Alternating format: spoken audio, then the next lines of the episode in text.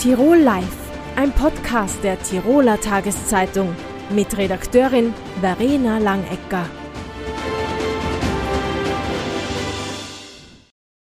Herzlich willkommen zu Tirol Live, dem Talkformat der Tiroler Tageszeitung. Die Arbeitslosenzahl ist aktuell niedrig. Das bedeutet, das AMS wird weniger Geld haben. Ab August wird verhandelt. Ein Ende der Aktion Sprungbrett für Langzeitarbeitslose gilt als sicher. Herzlich willkommen, Sabine Platzer-Werlberger, Chefin des Tiroler AMS. Was bedeuten die Einsparungen für das Tiroler Arbeitsmarktservice genau? Ja, vielen Dank für die Einladung. Der aktuelle Entwurf des Budgets für 2024 ist für Tirol tatsächlich ja wirklich dramatisch.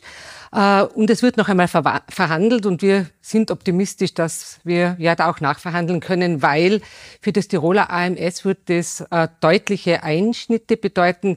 Zuallererst bei den Qualifizierungsmaßnahmen, bei den Schulungen des AMS, dann natürlich auch weniger Plätze in Beratungs- und Betreuungseinrichtungen. Das ist in Tirol namentlich das Frauenberufszentrum oder auch unsere Emma, wo junge Frauen, Mädchen beraten werden. Betriebe, also auch weniger Geld für betriebliche Förderungen, wenn Betriebe langzeitarbeitslose Menschen einstellen und A, eben unsere Projekte, die sozialökonomischen Betriebe. Also es ist quer durch das ganze arbeitsmarktpolitische Instrumentarium einfach weniger Spielraum, wenn dieser Budgetentwurf, diese Rechnung in die Umsetzung geht. Warum wird eigentlich ausgerechnet immer bei diesen Gruppen eingespart? Die Berechnung erfolgt auf der Basis der Arbeitslosigkeit und wir sind wirklich, wirklich traditionell nieder. Ich habe gerade jetzt noch die, die tagesgenauen Zahlen angeschaut und wir sind bei 9.800 Arbeitslosen momentan in Tirol. Das ist unter drei Prozent Arbeitslosenquote und das ist die Berechnungsbasis. Leider, weil die Arbeitslosigkeit geht von der Zahl her zurück aber die Struktur und die Problemlagen, das sind ja ganz die gleichen. Äh, das heißt, Menschen mit einem niederen Ausbildungsabschluss, die werden nach wie vor wirklich öfters deutlich kürzer arbeitslos. Also da würde es gelten einzuhaken. Und es gibt auch in dem Bundesland Tirol mit der niedrigsten Arbeitslosigkeit Langzeitbeschäftigungslose, langzeitarbeitslose Menschen, wo gerade jetzt ein Zeitfenster offen ist, wo wir mit eben unserem Instrumentarium, das jetzt gekürzt werden soll, aktuell gerade sehr, sehr, sehr erfolgreich sind. Mhm. Aber warum, warum kann man das eigentlich nicht ändern? Äh, Wenn es jetzt die Vorgabe gibt, einzusparen, könnte man ja nur in meiner Vorstellung auch etwas einsparen, was äh, vielleicht unter Anführungszeichen besser läuft und nicht äh, ausgerechnet eben, wie Sie sagen, bei, der, bei den langzeitarbeitslosen Menschen, wo es einfach wirklich schwierig ist und die wirklich mhm. Betreuungsbedarf haben. Ja, äh, bei unserer Berechnung, die momentan gestartet worden ist und wo eigentlich die Überschrift ist, wirklich achtsam und wirklich auch bewahrend zu sein, genau dort, wo wir ganz wichtige Instrumente für den Arbeitsmarkt haben, äh, gilt, dass wir bei jenen Projekten, sozialökonomische Betriebe, wenn ich sie nennen darf, oder auch Projekte für Langzeitarbeitslose, tatsächlich am wenigsten monetär einsparen. Äh, es ist wirklich quer durch die ganze Förderlandschaft und das sind eben die Qualifizierungen, das ist der größte Posten. Da fährt man herunter, immer auf der Basis zu evaluieren, was brauchen wir, was ist wirkungsvoll.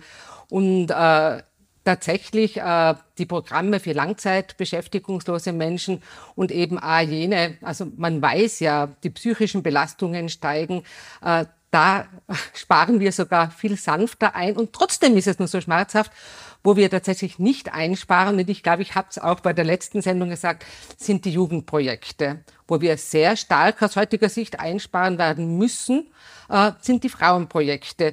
Äh, ja, und die Veränderung liegt tatsächlich nicht in der Hand der Tiroler Landesgeschäftsführung, aber wir sind natürlich schon ganz offen darzustellen und zu sagen, äh, wie teuer das jetzt eigentlich ist, wenn man jetzt äh, zu sehr einspart. Zu evaluieren und anzupassen und das Ganze auf eine Vollbeschäftigung anzupassen, das sehe ich tatsächlich als ganz, ganz wichtigen Job, wenn es um öffentliche Gelder geht.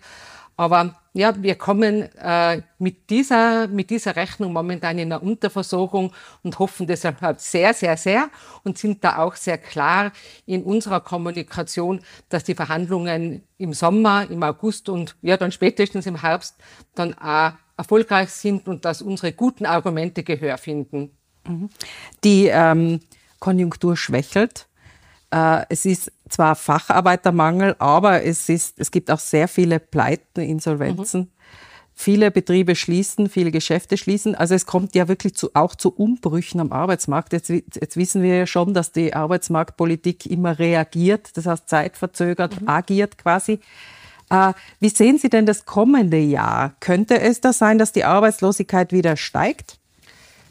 Alle Prognosen gehen wirklich davon aus, dass das Arbeit, also die Arbeitslosenquote für 2023 speziell in Tirol stabil bleibt leichte, leichte Steigerung aufgrund eben äh, der Situationen, dass wir ja wirklich zwar große Konkurse haben und auch Insolvenzen. Also die Statistik geht ja wirklich spürbar nach oben. Das merkt man schnell bei der Arbeitslosenstatistik. Und 2024 soll sich das Bild aber schon wieder einbändeln. Das heißt, für Tirol geht man von einer ja, stabil niederen Arbeitslosigkeit aus. Aber was wir schon sehen und messen ist, dass die Zahl der gemeldeten offenen Stellen zurückgeht. Also diese ganze, dieses ganze Bündel an Inflation und, und, und spürt man natürlich. Und äh, ja, ich würde schon sagen, das ist eine anspruchsvolle Situation und eben gleichzeitig befeuert ja eben dieser Arbeitskräfte- und Fachkräftemangel auch nur diese schwierige Situation. Also das ist ein Mix, der wirklich neu ist und wo wir uns natürlich schon auch auf präventive äh, Elemente konzentrieren wollen. Das heißt, äh, trotz Einsparungen sind wir dabei, nach wie vor zu schulen, intensiv zu schulen und eben zum Beispiel auch Stiftungsmodelle, wo wir Hand in Hand mit den Betrieben ausbilden, wo wir auch umweltrelevante Ausbildungen oder auch Pflegeausbildungen weiterhin, weiterhin anbieten. Also ich glaube, das ist wichtig und speziell eben der Blick auf die jungen Menschen, die jetzt natürlich wirklich einen guten Rückenwind brauchen.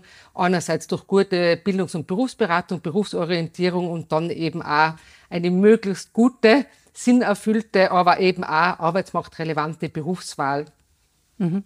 Äh, kommen wir noch einmal zu den Qualifizierungen. Es wird also überall gespart werden müssen. Wie viel kann denn an Betriebe ausgelagert werden? Sie haben Stiftungen erwähnt. Äh, kann man da auch grundsätzlich als Arbeitsmarktservice an bestimmte Betriebe herantreten und sagen, bitte selbst qualifizieren?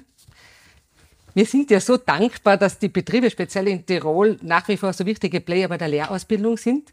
Also bei der betrieblichen Grundausbildung wird die Verantwortung nach wie vor sehr, sehr intensiv übernommen. Bei der betrieblichen Weiterbildung, da äh, steckt man momentan auch so ein bisschen in diesem Dilemma, dass alles eng ist, zu wenig Personal da ist und dann sollte man auch noch die Menschen auf Fortbildung schicken und das vielleicht auch noch selber, selber organisieren da ist tatsächlich das System und auch schlussendlich das AMS gefordert, dass man da wirklich auch wieder in Richtung Verbünde, Qualifizierungsverbünde, dass man wirklich speziell die kleinen, die mittleren Betriebe unterstützt, Lernpartnerschaften initiiert. Es gibt das Instrument Qualifizierung von Beschäftigten, das Arbeitsmarktservice, wo dann eben auch äh, ganz genau in jenen Bereichen ich sprich von digitalen Kompetenzen und nach wie vor von Deutsch, Deutsch, Deutsch. Äh, sehr, sehr viele Beschäftigte brauchen auch noch Deutschkurse, wo allerhand zu tun ist. Ehrlich gesagt, Luft nach oben, äh, sowohl äh, von den Möglichkeiten, wo Betriebe von sich selbst aus aktiv werden, als auch von den Programmen. Und ich und wir im Arbeitsmarktservice sehen speziell jetzt halt auch mit all dem, wo so die Transformation von Betrieben in Richtung Dekarbonisierung, E-Mobilität, dass da unbedingt, unbedingt die Beschäftigten mitgenommen werden müssen und das ist da tatsächlich auch äh, von Hand der, der, öffentlichen Hand, der Politik und wir sind ja dann so quasi die Umsetzer, da tatsächlich ganz starke Programme bräuchte, um ganz intensiv bei den Beschäftigten anzusetzen. Die, den Betrieben ist es bewusst, die Großen tun sich leichter und ohne diese laufende Weiterbildung berufliche, äh, ja, ist es, äh, das ist tatsächlich mittlerweile ein kritischer Faktor auch für wirtschaftlichen Erfolg. Mhm. Also der, das Stichwort lebenslanges Lernen, das uns ja eigentlich auch schon sehr lang begleitet, hängt zurzeit ein bisschen in der Pipeline. Habe ich das richtig verstanden? Ja, ganz genau, weil wir alle auch so beschäftigt sind, wirklich den Alltag zu meistern mit wirklich zu wenig Personal. Äh, schlussendlich auch ist man sehr, sehr beschäftigt, auch so quasi mit Recruiting, die passenden Menschen zu finden und dann eben dieser trotzdem auch in Tirol so spürbare Faktum, dass so äh, ein extremer Wechsel nach wie vor, also so ganz, ganz, ganz, ganz viel äh, Dynamik am Arbeitsmarkt äh, da ist. Das heißt, dass, dass so viel Wechsel auch heißt, dass man immer wieder einschult. Genau, also da denke ich mal, wird es äh, Systemanalysen brauchen. Äh, die Erkenntnis und die Bereitschaft, dass äh, schlussendlich das Angebot von einer guten betrieblichen Weiterbildung einerseits von den Betrieben, aber natürlich äh, auch so quasi von der öffentlichen Hand notwendig ist, ist da. Vielen Dank für das Gespräch. Danke. Forscherinnen und Forscher der Universität Innsbruck arbeiten an der Euclid-Mission der Europäischen Raumfahrtagentur ESA mit. Ein Weltraumteleskop ist am 1. Juli gestartet und soll die bisher größte 3D-Karte des Weltalls erstellen. Herzlich willkommen, Astrophysikerin Laila Linke. Die allermeisten Menschen kennen das Weltall nur aus Science-Fiction-Filmen. Hat das Weltall tatsächlich Ähnlichkeiten mit Science-Fiction-Filmen? Das kommt natürlich ganz drauf an, welchen Film man sich anschaut. Manche Filme sind realistischer, manche Filme sind etwas unrealistischer. Was stimmt, ist, das Universum ist voll mit Millionen, Billionen von Galaxien, die wir auch mit der Euclid-Mission beobachten werden. Äh, eine Sache, die in Science-Fiction-Filmen immer nicht so gut herüberkommt, ist die wahnsinnigen Distanzen, die man im Universum hat. Also der nächste Stern von der Sonne aus gesehen ist vier Lichtjahre entfernt, was bedeutet, dass selbst Licht vier Jahre braucht, um dorthin zu kommen. Das bedeutet auch, wenn ich einen Telefonanruf starten würde zu jemandem, der an diesem Stern ist, dann würde jeder Satz, den ich sage, vier Jahre brauchen, bis er dort überhaupt ankommt. In den meisten Filmen haben wir das nicht, denn es wäre ja ein ziemlich langweiliger Film, wenn man immer vier Jahre warten müsste, bis die nächste Nachricht kommt. Und dort hat man instantane Kommunikation. Das heißt, diese wahnsinnigen Distanzen, die man im Universum hat, die kommen in Filmen einfach nicht so richtig rüber. Mhm. Also der Hypergeschwindigkeitsloop, der äh, funktioniert äh, de, de facto eigentlich auch nicht, weil er zu langsam ist. Ja, bis jetzt haben wir noch keine Möglichkeit gefunden, Signale schneller als Licht zu senden. Das heißt, wir sind immer an das äh, kosmische Geschwindigkeitslimit äh, gebunden. Wir können höchstens so schnell wie die Lichtgeschwindigkeit und das bedeutet, dass wir diese ganzen großen Distanzen gar nicht so richtig überbrücken können.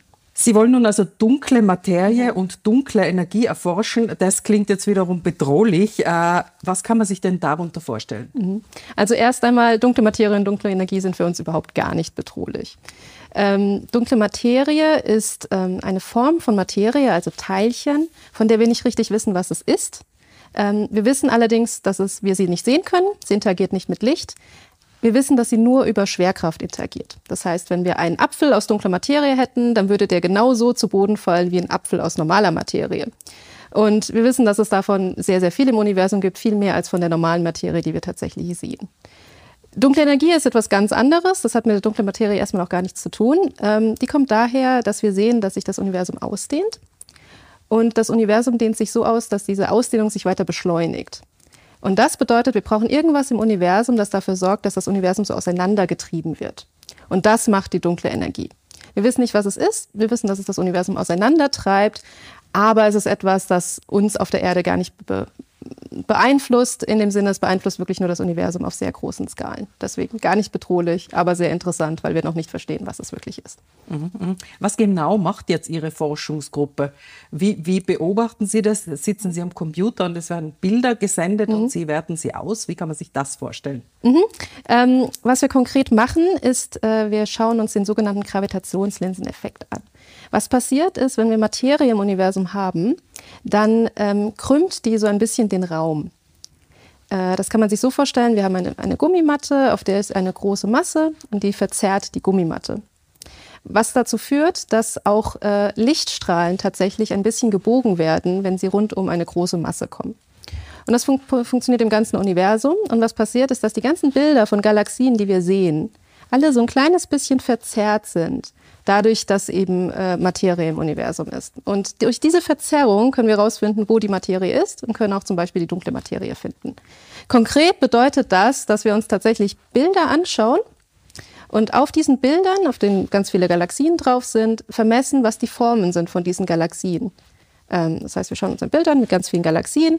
Äh, über Computerprogramme kann man das ganz automatisch machen und dann bekommen wir heraus, diese Galaxie hat diese Form, diese Galaxie hat diese Form und daraus können wir dann eine Karte erstellen, wo denn die ganze Materie im Universum ist.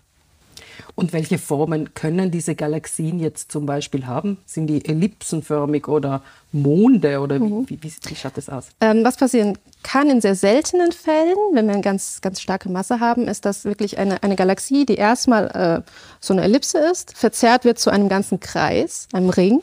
Das kann passieren. Das passiert relativ selten. In den meisten Fällen ist es so, dass man ähm, eine elliptisch, elliptische Galaxie hat, die ein kleines bisschen mehr elliptisch wird. Und äh, ja, das ist das, was wir sehen. Das heißt, in den meisten Fällen haben wir wirklich so Ellipsen am Himmel. Wie lange wird denn jetzt diese Mission dauern, damit genug Bilder kommen, um eine 3D-Karte zu erstellen? Ja, also die Missionslänge sind sechs Jahre. Wenn danach noch genug Treibstoff vorhanden ist, kann man die Mission auch ein bisschen ausdehnen, aber das ist noch nicht geplant. Äh, das bedeutet aber nicht, dass wir jetzt sechs Jahre warten müssen, bis wir tatsächlich Daten bekommen. Denn es äh, gibt ähm, jedes Jahr, alle zwei Jahre, gibt es äh, sogenannte Data Releases. Das heißt, die Daten, die bisher aufgenommen werden, werden öffentlich gemacht. Die Daten vom Teleskop kommen die ganze Zeit durchgängig auf die Erde. Und äh, nach einem Jahr ist so der erste Katalog für Wissenschaftler zur Verfügung, die an der Mission selber arbeiten. Und nach zwei Jahren seit dem Launch ähm, wird dieser Katalog dann auch öffentlich gemacht. Dann kann sich jeder, der möchte, diesen Katalog anschauen für die ersten Data Release. Mhm. Ähm, ganz andere Frage. Wie finden Sie denn äh, den, äh, äh, den, äh, den touristischen äh, Flug ins All, also den Jeff Bezos oder Elon Musk machen? Wie, wie finden Sie diese Idee? Ähm, Finde ich prinzipiell natürlich eine sehr spannende Idee, weil es Leute ja auch dazu begeistert, mehr über das Weltall herauszufinden, zu sehen, oh, Leute fliegen ins Weltall. Eine Sache, die man dazu sagen muss, diese Flüge gehen nicht sehr weit ins Weltall. Die sind ähm, gerade so außerhalb von der Erdatmosphäre, je nachdem, wie man die Grenze der Erdatmosphäre zieht. Das heißt, in manchen Fällen könnte man sich vorstellen, dass es ähnlich zu einem, einem Flug, der einfach in sehr große Höhe passiert. Das heißt, es ist nicht das gleiche wie einen Satelliten sehr weit weg von der Erde zu schicken. Wir sind nicht so weit im Weltall bei diesen Flügen. Ähm, ich finde es aber sehr spannend, dass dadurch eben einfach Begeisterung geschaffen wird für Wissenschaft, Begeisterung für Weltallforschung und ähm, klar, Normalsterbliche werden sich so einen Flug wahrscheinlich niemals leisten können, aber allein zu sehen, dass das möglich ist, ist schon, schon sehr faszinierend. Würden Sie selbst auch gerne ins Weltall fliegen? Ich würde sehr gerne ins Weltall fliegen. Ähm, ich würde sogar sehr gerne tatsächlich auf, auf einen richtigen Weltraumflug äh, fliegen, vielleicht bis zur ISS oder ähm, auf den Mond oder sowas, fände ich sehr spannend. Ähm, ja, aber ist natürlich nicht unbedingt was, was man sich jetzt sehr schnell realisieren könnte. Frau Linke, vielen Dank für das Gespräch. Danke Ihnen. Das war Tirol Live. Die Gespräche mit unseren Gästen sind wie immer nachzulesen in der Tiroler Tageszeitung, nachzusehen auf tt.com und nachzuhören im Tirol Live Podcast. Tirol Live, ein Podcast der Tiroler Tageszeitung. Das Video dazu sehen Sie auf tt.com.